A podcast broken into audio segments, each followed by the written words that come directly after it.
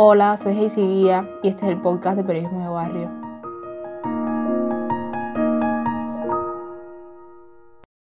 Ok, al fin de la batalla, y muerto el combatiente, vino hacia él un hombre que dijo, no mueras, te amo tanto, pero el cadáver, ay, siguió muriendo.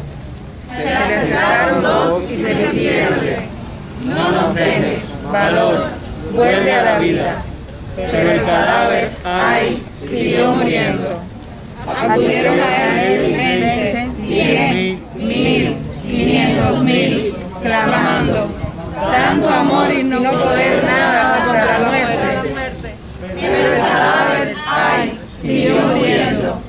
Le millones de individuos con un ruego común. Quédate, hermano. Pero el cadáver, ay, siguió muriendo. Entonces todos los hombres de la tierra le rodearon. Le vio el cadáver triste, emocionado, incorporóse lentamente, abrazó al primer hombre, echóse a andar.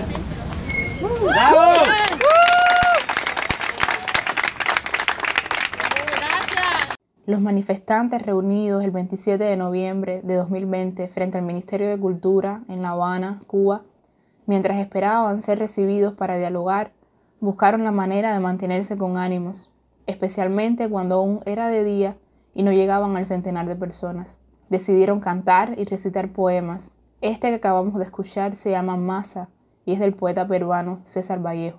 La poesía se convirtió entonces en un recurso para expresar la naturaleza de esa protesta, pacífica pero firme. Alguien también grabó esa vigilia poética y la compartió en las redes sociales. Cuando aún no había una agenda clara sobre cuáles eran los puntos que esos artistas querían debatir con el ministro de Cultura, estos versos ya eran por sí solos un discurso.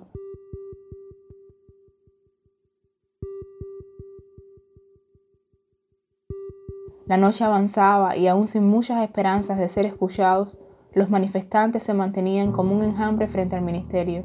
Por eso, cuando aparecieron los íconos de la cultura cubana, el actor Jorge Berrugorría, Pichi y el director de cine Fernando Pérez, las fuerzas se sintieron renovadas.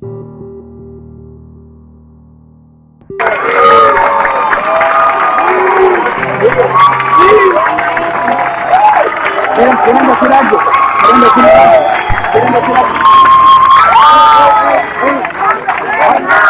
Para acá, guajiro para acá. Fernando, Fernando, Fernando, Fernando,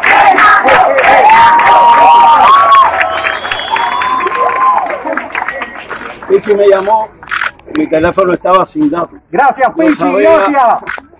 Por Alejandro, que por la mañana ustedes están aquí, Pichi y yo estamos, él hablará después, para decirle al Ministerio de Cultura que los reciba. Y que eso va a ser el inicio de un nuevo lenguaje que nos hace falta a la cultura.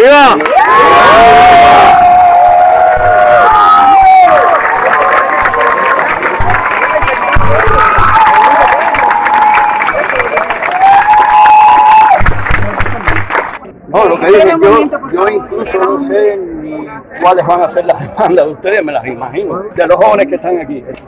Pero pienso que eh, hacía falta desde hace mucho tiempo este diálogo directo con los jóvenes y que estén aquí esa espontaneidad que yo viví en los años 60 y que de alguna manera se ha perdido. Ellos lo están recordando y hay diversidad, hay muchos criterios y esa diversidad, bueno, hay que atenderla y hay que escucharla y que haya espacio para dentro de esta nación.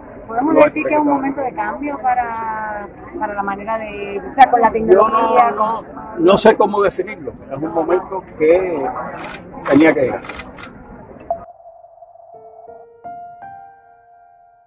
Fernando Pérez, cineasta y director de filmes clásicos como Clandestinos, Sui Habana y Madagascar, intercedió para que los artistas independientes allí reunidos fueran recibidos y se atendieran sus reclamos. Sobre cómo vivió Fernando Pérez ese momento es este segundo capítulo de la serie de entrevistas La Revolución de los Aplausos, que inicialmente fueron realizadas en video por los periodistas Jan Curbelo e Ismario Rodríguez y que hoy adaptamos en audio para ustedes. ¿Qué función social tiene el, el cine en la Cuba de hoy? Mira, el cine para mí siempre ha sido primero una expresión artística, de arte. Y esa es, yo creo que uno no se le debe fijar un papel específico, porque creo que el arte es libre.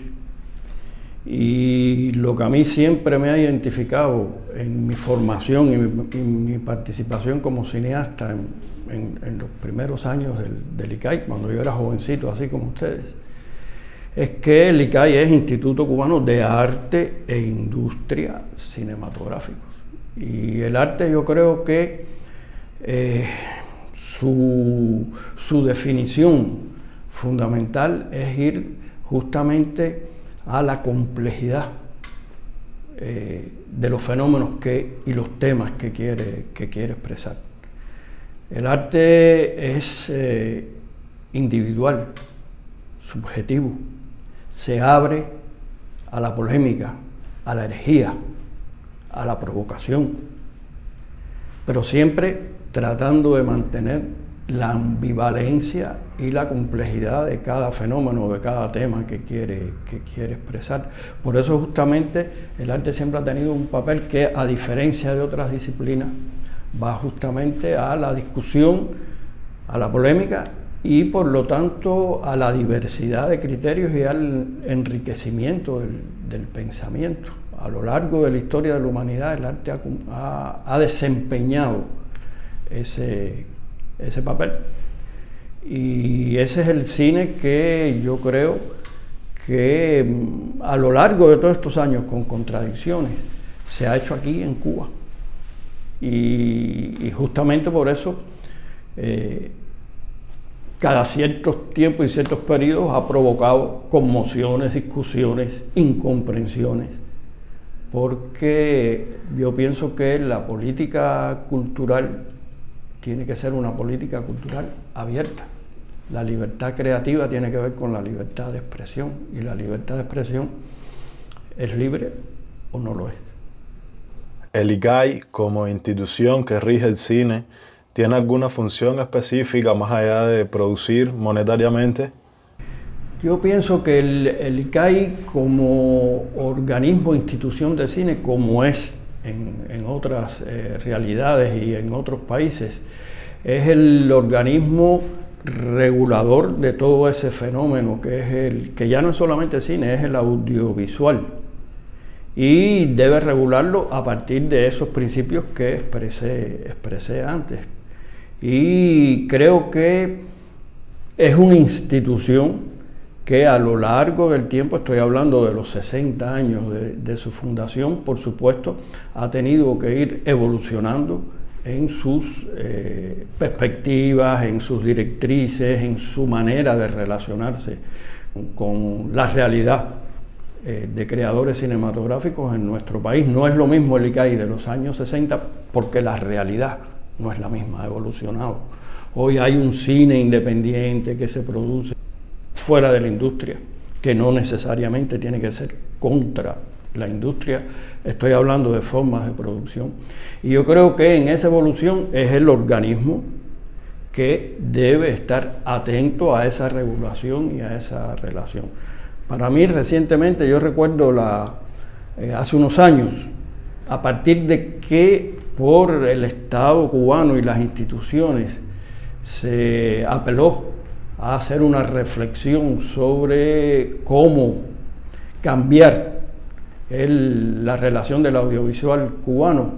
Los cineastas, tanto del ICAI como cineastas independientes, pedimos participar en esa, en esa reflexión y se creó la Asamblea de Cineastas, que fue muy, muy controvertida, muy polémica, pero pero creo que de alguna manera ha sido un antecedente de eso que está ocurriendo hoy eh, con jóvenes, no solamente cineastas, también de otras expresiones artísticas, eh, reclamando participación y diálogo con las instituciones que en muchas ocasiones pues no han estado sincrónicas con la realidad que los artistas jóvenes sobre todo están viviendo. Lamento mucho incluso que esas, esas asambleas ya no se continúan, no se continúen haciendo, pero bueno, la vida también es así, no todo va sobre un mismo canal y un mismo horizonte. Pero de ahí han surgido respuestas a ciertos reclamos, como ha sido fundamentalmente el fondo de fomento, el, reconocimiento del creador audiovisual independiente, que creo que han sido medidas positivas yo creo que han sido señales de diálogo, de actualizar realmente eh, los procesos, porque cine es una industria, los procesos eh, de producción creo yo que es lo más importante, preservando el principio de que el cine es un arte y como tal tiene que ser libre en el sentido de, su expresión, en su diversidad, etc. Les repito la pregunta, más allá de su papel como productor monetario, es decir, como censor de las libertades que tienen los cineastas, ¿le parece que el ICAI lo está haciendo bien, que debería cambiar o evolucionar? Yo creo que el, ICAI ha censurado películas y, ha provocado la discusión de los cineastas frente a esa política de censura. Cada hecho de censura desde PM hasta hoy, hasta la más reciente, que fue el corto de Aparicio y, Fernando eh, sobre Mike Porcel, ha habido eh, cada cierto tiempo una manifestación de censura, que han respondido también a circunstancias. No es lo mismo la circunstancia histórica de PM que la circunstancia histórica de hoy con el, caso de, del corto sobre, sobre Mike Porcel, que he olvidado el título. Pero para mí, más allá de las eh, circunstancias históricas que pueden argumentar por qué se llegó a, a una censura, la censura siempre es la misma. Es un hecho que, como dije en la primera respuesta que te di a tu pregunta, para mí no debe existir. Si el arte es libre, no puede existir un hecho de censura. Y realmente eso, eso responde a veces a políticas que, con las cuales yo no estoy de acuerdo y que muchos cineastas también han, expresado. Y, y, eso responde, pienso yo, a una mentalidad que eh, de acuerdo a cada circunstancia también se expresa o no. Pero es un principio que hay que guardar. Si yo, yo lo que no puedo afirmar tajantemente es que el ICAI, lo que define el ICAI es que sea un, una institución censora. No es lo que lo define para mí. Es una institución que ha censurado, que ha polemizado, pero también ha contribuido a crear una cinematografía y a favorecer espacios donde se pueda crear un cine que aspire a una expresión artística y compleja. Eh, eso es una discusión que va a ser permanente. Va a ser permanente porque esas mentalidades no es solamente en el ICAI, es, pienso yo, ya yo lo extendería más al país. Eh, que hay que cambiar y es una, lucha de ideas. Entonces las ideas no se cambian de un día, ni las mentalidades se cambian de un día para otro. Eso yo creo que ha sido, yo lo he vivido, una línea eh, que a veces uno siente que va plana, pero yo creo que es ascendente. Porque yo he vivido todas esas discusiones, no viví la de PM porque era muy, muy jovencito, pero sí viví la que más recuerdo fue la de Alicia en el pueblo de Maravillas. Y yo creo que lo que, se discutió allí y lo que lograron los 19 cineastas que discutimos fue una reafirmación de que el cine es una expresión abierta y compleja. Y fuimos escuchados. Después vinieron otras, me acuerdo, fuera de juego con de Padrón. En fin, ya eso nunca se terminó. Es un año sí y un año no. Y ahí es donde está justamente la, discusión. Hay que seguir discutiendo para que realmente la expresión de, nuestro cine nacional diverso, complejo, sea abierta como, como soñamos. ¿Ha sido censurado Fernando Pérez? Directamente no, debo decirlo. Yo he hecho las películas que me he planteado, tampoco me he autocensurado, pero sí He visto eh, casos donde eh, se han censurado películas, no, voy a hacer la historia, acabo de hacer toda la...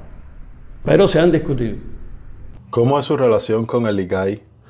O sea, por su obra usted está en el, en el centro entre lo que quieren hacer o están haciendo los jóvenes eh, y, lo que, y lo que hace el ICAI. Le pregunto por, su relación con, con los dos bandos. Es más complejo que eso porque el ICAI es un referente, el referente de mi actitud ante la vida como cineasta, que no está separada de mi actitud ante la vida como ciudadano de este país, como Fernando Pérez. Entonces yo creo que yo no estoy, es decir, mi lugar yo no lo puedo definir si estoy en el centro, a la izquierda, a la derecha, porque no me gustan las definiciones tajantes en un sentido de filiación. Y lo que yo he tratado siempre como cineasta que me formé en el ICAI, que crecí con el ICAI, y eso para mí es una herencia que va conmigo que yo nunca voy a negar, mostrando y reconociendo sus complejidades y, sus ideas. Yo pienso que lo importante es mantener, y qué es lo que yo he mantenido, las ideas en las cuales yo creo. Y las ideas en las cuales yo creo no parten de negar esa obra que, ha enriquecido nuestro cine y que pertenecen al, al ICAI. Al mismo tiempo me reconozco y comparto y apoyo y discuto las nuevas ideas que, eh, que traen los jóvenes, que tampoco es un... Cuando yo digo los jóvenes no quisiera eh, ser generalizador, porque creo que las expresiones del, cine joven también son tan diversas como fueron las de, las de nuestra generación. Yo creo que en ese desarrollo de las ideas a mí sí lo que nunca me ha gustado, es decir, esto es un solo color, y esto es así, y esto es, yo estoy de este lado o estoy del otro, sí yo defiendo las políticas abiertas que ha mantenido el, ICAI y he estado en contra de las políticas eh, cerradas que en, situaciones extremas ha mantenido el ICAI. Como me pasa a veces con los jóvenes, yo comparto ideas de los jóvenes y otras no las comparto, pero defiendo el derecho a que se expresen. Yo creo que hay un principio, y eso fue lo que definió eh, la manifestación frente al Ministerio de Cultura, que partió de la diversidad. A mí en estos días me ha venido muy a la mente, justamente volví a ver Memorias del Subdesarrollo y recordé que ahí hay una reflexión del protagonista Sergio, que indudablemente es una reflexión de, su director también, de Titón, al cual yo sus ideas y sus enseñanzas siempre van conmigo. Eh, hay una escena en que están mostrando las imágenes de la captura de los mercenarios que vinieron en, en Playa Girón. Y, recuerdo que él está leyendo el libro este de, León Rosichner, que es un, bueno, un ensayista, pensador argentino que se llama Moral burguesa y revolución. Entonces la reflexión es no, la verdad del grupo de esos mercenarios está en el asesino. Y yo me puse a pensar en el grupo que estaba allí frente al, Ministerio de Cultura, que se ha eh, divulgado mucho que la verdad de ese grupo está en el, grupo de San, de San, Isidro, que uno puede compartir o no las propuestas y reclamos que hace el grupo o la manera en que ellos lo hacen. Entonces se ha concentrado mucho, por lo menos en la prensa nacional, que es, es identificarlo. Y yo pienso que era que no, que ahí la verdad del grupo está en el grupo mismo, que es un grupo diverso, nadie se puso de acuerdo con nada, pero vinieron a reclamar qué cosa es principio, derecho a la libertad de expresión. Y ese es el principio que a mí me ha, me ha ligado sin que tener una definición. Y defendiendo, por supuesto, las otras ideas. que Lo que a mí me interesa es participar aquí en este país, defendiendo esos principios en un país complejo, una Cuba que quiero, una Cuba inclusiva y una Cuba que no tiene que ser justamente, que sea una Cuba soberana, y no una Cuba ni dependiendo ya en, los términos políticos de injerencias o de otras cosas, porque aquí se polarizan los puntos de vista. Y yo creo que es un momento de que con las contradicciones que nosotros tenemos aquí adentro haya diálogo incluso con aquellos que han estado excluidos, no solamente por eh, eh, posiciones eh, creadoras, sino también por posiciones políticas. Y yo creo que eso va a contribuir a que, a que todo se relacione. Por lo tanto, no es una respuesta que yo te pueda dar en una sola palabra. A mí me gusta la complejidad, me gusta analizar los problemas desde toda la perspectiva y eso es lo que me permitiría a mí, ya como individuo, como artista, como cineasta y como cubano, mantener una, por lo menos, una sincronía con aquello que yo pienso en un escenario que es muy complejo. Me habló del 27 de noviembre, pero necesito hacerle una pregunta antes de llegar ahí. Una pregunta sobre el cine independiente de hoy. Lo que está pasando con él, si defiende que ese cine independiente tenga espacios donde ser proyectado. Fundamental. En tu misma pregunta están los principios que yo defiendo de ese cine independiente. Lo has dicho tú. Sí, que tengan ese espacio, que se exprese a partir de la diversidad, de la complejidad y que, que no sea excluido ni, ni marginado en algún momento. ¿Le parece necesario ese cine independiente? No es que sea necesario, es que forma parte de la realidad. No es un fenómeno que uno diga tiene que ser necesario, es decir, está en la realidad y es un fenómeno que existe por sí mismo y por lo tanto es una necesidad de cómo se mueven la, la, historia ¿no? y cómo se va desarrollando, evolucionando los fenómenos que compartimos. Entonces, volvemos al 27 de noviembre. ¿Cómo lo supo? ¿Cómo llegó? ¿Por qué llegó? Mira, el fenómeno de San Isidro estaba en las redes. Yo no consulto mucho las redes, no tengo Facebook, no tengo Twitter, no porque los niegue, yo creo que eso de verdad ha aireado y es, una evolución necesaria, pero bueno, no me manejo bien con eso, ni tampoco yo soy muy mediático, que me guste estar constantemente en, en la expresión pública. Pero bueno, eso es una decisión mía, mía personal, pero sí creo que es un fenómeno que realmente ha, ha aireado y ha dinamizado la realidad informática, sobre todo aquí en Cuba cuando la prensa nuestra, que es cierto, no es una prensa sensacionalista ni amarillista, pero es una prensa que es más movilizativa que, informativa muchas veces. Y eso ha permitido que los que participan en las redes, que para mí tiene una parte tóxica, pero por otro lado tiene una parte de, verdad eh, positiva de comunicación, que los jóvenes se logren comunicar y expresar a través de, esos espacios que en los medios de comunicación eh, oficiales no, lo tienen. Y entonces eso ha, estado, eso ha estado muy bien. Yo conocía la situación de San Isidro, pero mucho más de oída que por, leer eh, algunas cosas. Y evidentemente aquí ni en la televisión ni en la prensa cubana nada se ponía y era una información a medias. Conocía, porque además lo de San Isidro viene desde hace tiempo, no empezó, no empezó ayer. Conozco que en muchos casos a Luis Manuel Alcántara lo habían reprimido eh, por performance que había hecho, etc. Y yo pienso que eso formaba parte de una eh, discusión que desde mi punto de vista yo podría estar de acuerdo con lo que dice Alcántara o no, o la manera en que se, se, manifiesta, pero siempre guardando el principio de que no tenían por qué reprimirlo. Ese era mi, mi principio. Después supe que, bueno, eso iba también eh, entre los jóvenes, eh, teniendo más apoyo, etc. Y recuerdo que el día 27 de, de noviembre yo estaba aquí en mi casa y me llamó Pichi y me dijo, Fernando, mira, hay una situación en el Ministerio de Cultura que pasa esto, bueno, lo que, lo que ustedes vivieron. Y Pichi me dijo, yo creo que nosotros debemos ir allá a ver, a ver, a ver qué pasa. Yo fui, realmente yo no, no, no sabía ni qué decir porque ni sabía lo que estaban reclamando, me imaginé lo que estaban reclamando. Y allí llegué y bueno, ocurrió lo que, lo que ocurrió. Lo que yo viví allí realmente fue un... constaté lo que me imaginaba.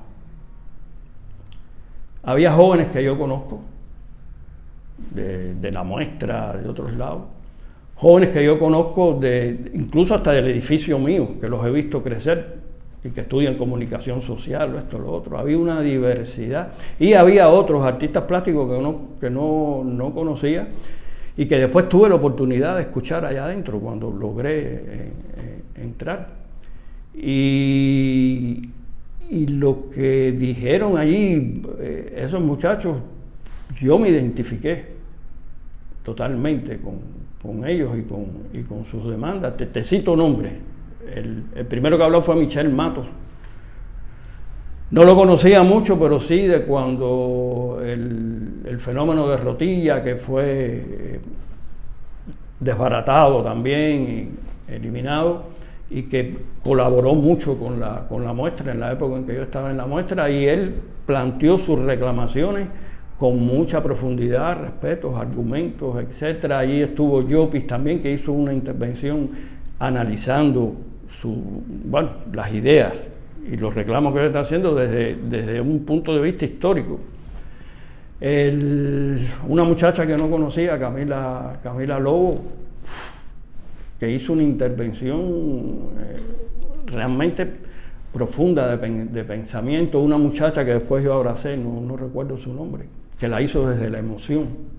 Junior, que lo conozco desde Holguín, etcétera, que ha mantenido siempre una, una actitud abierta, dinámica, enfrentamiento, participando en, siempre y reclamando la participación. Y yo sentí que ahí realmente había algo esencial que unía a todos, o une a todos estos jóvenes dentro de esa diversidad. Es decir, es el derecho a la expresión. Después vienen los matices, después vienen las posiciones eh, individuales, personales, de grupo, pero eso es justamente la riqueza de la, diversidad.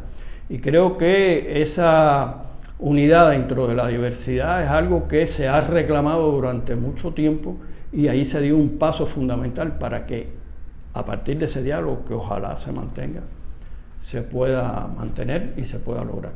¿Planteó algo usted eh, en esa reunión? Lo mismo que estoy diciendo aquí, yo no pensaba hablar, pero después que habló la muchachita, que no recuerdo el nombre y que yo después abracé, levanté la mano porque me emocionó realmente. Y dije lo mismo que estaba diciendo aquí. Dice que yo no pensaba hablar ahí en esa reunión porque pienso que son los jóvenes los que tienen que hacerlo. No porque ya yo me cansé de hablar, no, es eso. Pero creo que eh, los jóvenes tienen que caminar por sí, por sí mismos y fueron ustedes los que lo hicieron, no, no, fue, no fue mi generación ni nada más, aunque nosotros hayamos, eh, hayamos estado ahí, etc.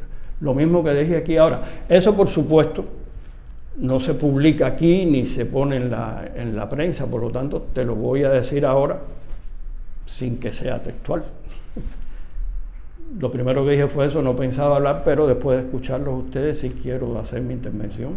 Y yo creo que esto responde también a que se ha esperado mucho para dar resp respuesta. Esto es un... se tendría que haber hecho antes. ¿Por qué? Porque la prensa nuestra no responde a eh, expresar todo esto, toda la complejidad de todas estas cosas, que la libertad de expresión por las que estos jóvenes están pidiendo es libre o no es libertad, y eso hay que entenderlo. Va a haber criterios diferentes de oposición, etcétera, pero tienen que tener su espacio. Esos espacios no se pueden reprimir y algo que yo voy a seguir manteniendo y que creo que deben cesar ya totalmente son los actos de repudio, que eso pertenece a la parte más oscura de una historia reciente y que no es, eh, no es reciente, porque a lo largo de nuestra historia esa expresión de separación, de exclusión, de odio, de violencia, también existía en los tiempos de Martí. Eso yo lo reflejé en la, en la película que hice, El Ojo del Canario. Y, y nada, yo también tengo, yo, yo quisiera que esa juventud que tiene tantas ideas esté aquí y que no se vaya. Yo tengo tres hijos y dos míos se han ido, a, uno vive en Estados Unidos, otro en, en, en, España y a mí me hubiera gustado que estuvieran aquí, pero bueno, hay muchos jóvenes que también se van justamente por esa falta de respuesta. Y Y esa es mi, eso fue lo que dije. ¿Le parece entonces que fue un diálogo productivo y que es un buen camino a, a seguir? Fue un primer paso. Y para que haya diálogo tiene que haber voluntad de ambas partes. Yo espero que de la parte de las instituciones, que no, no creo que va más allá solamente de la, del Ministerio de Cultura. Yo pienso que son muchas instituciones las que tienen que o están emplazadas a dar respuestas a este, a este grupo de jóvenes, pero también del lado de este grupo diverso de jóvenes logren entender que también tiene que haber una voluntad de diálogo. Esa voluntad yo lo sentí. Y lo sentí, ¿sabes cómo? A nivel emotivo. A mí a veces me, yo no soy muy conceptualizador, pero pienso, pienso mucho. A veces no logro expresar mis ideas exactamente con las palabras que quiero, pero por eso me dejo llevar más por la emotividad. Y yo sentí que esa voluntad sí está, estaba en ese grupo de jóvenes que yo vi ahí cuando salimos. Y ahí habían estado esperando, cantando canciones de Silvio Pablo, Joan Manuel Serrat, y se cantó el himno nacional. Y cuando yo llegué a mi casa, yo vi por el camino que había perseguidoras, policías, grupos preparados para un posible acto de repudio. Y cuando llegué a mi casa pensé, bueno, lo que ocurrió allí fue una manifestación política, por supuesto, porque todo es político. Pero lo que define para mí en ese momento es que fue una, una manifestación poética. Ahí hubo poesía. Ahí hubo, y la poesía, ¿qué cosa es? La poesía es mirar la realidad en todos sus contornos, no cerrados, no con una sola mirada, no con imposiciones, no con violencia. Y eso fue lo que hizo grande a Martí. Porque Martí fue un pensador, fue un filósofo, fue un escritor, fue todo, pero fue un político, fue un luchador. Pero todo lo hizo con una mirada poética, que es la que se abre al diálogo y al conflicto. Martí tuvo que discutir mucho para que nuestro país, la Cuba que él soñó, no fuera un campamento. Y no se puede dirigir un país como si fuera un campamento. Un campamento se dirige con una sola idea y con órdenes. Y esa no es la Cuba que ustedes no quieren, ni yo tampoco. ¿Está convocado usted a esta segunda reunión que se debe efectuar con el ministro de Cultura? Hasta ahora no. ¿Qué cree de la campaña de descrédito contra los artistas y los intelectuales que, que participaron? Es cierto, yo he sentido, pero te lo digo, que en los medios de comunicación aquí dentro eh, no han reflejado la totalidad de lo que allí ocurrió. Incluso porque esas eh, intervenciones que yo escuché allá adentro, lo que, los que se quedaron afuera hicieron y cantaron, etc., no se ha mostrado a nadie. Eso solamente es una foto fija, inmóvil, congelada, y los comentarios que se ponen por arriba. Incluso cuando yo, vi, bueno, ahí yo me levanté y no quise seguir viéndolo, que ponen la imagen cuando llegamos Pichi y yo, ahí no se escucha lo que dijimos nosotros. Entonces eso es incompleto y es una manera, que lo dije también anteriormente, de no completar una información.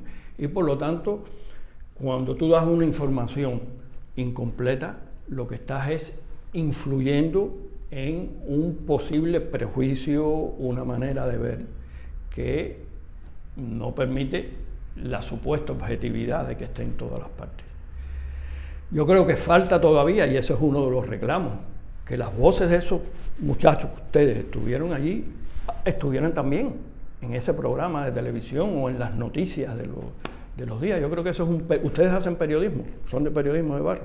Creo que ese es periodismo al que ustedes aspiran también. Yo creo que hay que llegar a eso, eso es un reclamo. Hasta ahora ese periodismo aquí no se está haciendo. Y, y es cierto, en este momento eh, se, puede, se puede estar creando en una opinión pública eh, un prejuicio hacia lo que se llama el, no sé si le llaman, bueno, lo que ocurrió en el Mincul, yo no sé si le llaman movimiento o fenómeno, no, no sé qué clasificación tiene. A lo que ocurrió allí ya hay como cierto, cierto prejuicio. Yo he recibido preguntas eh, de, de, vecinos míos, gente que me ve por la calle que, que, no, que no está informada de todo esto y me dice, ¿y por qué tú estabas metido en eso?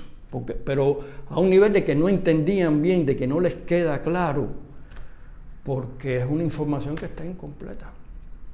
Entonces yo creo que esa es una de las aspiraciones que, que está en los reclamos que se hacen en y espero que sí, que se entienda y que se llegue a eso. No va a ser fácil, el camino va a ser largo, pero es el primer paso a que de verdad haya voluntad de diálogo y de entendimiento para que haya participación. Y donde quiera que se prese ese diálogo, yo participaré.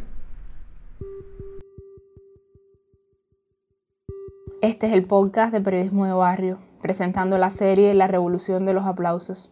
Las entrevistas estuvieron a cargo de Ian Curvelo e Ismael Rodríguez. Puedes encontrar videos y textos sobre el 27N en nuestro sitio web www.periodismodebarrio.org y en nuestras redes sociales. Yo soy Hazy Guía de Liz y te invito a que escuches nuestro próximo episodio.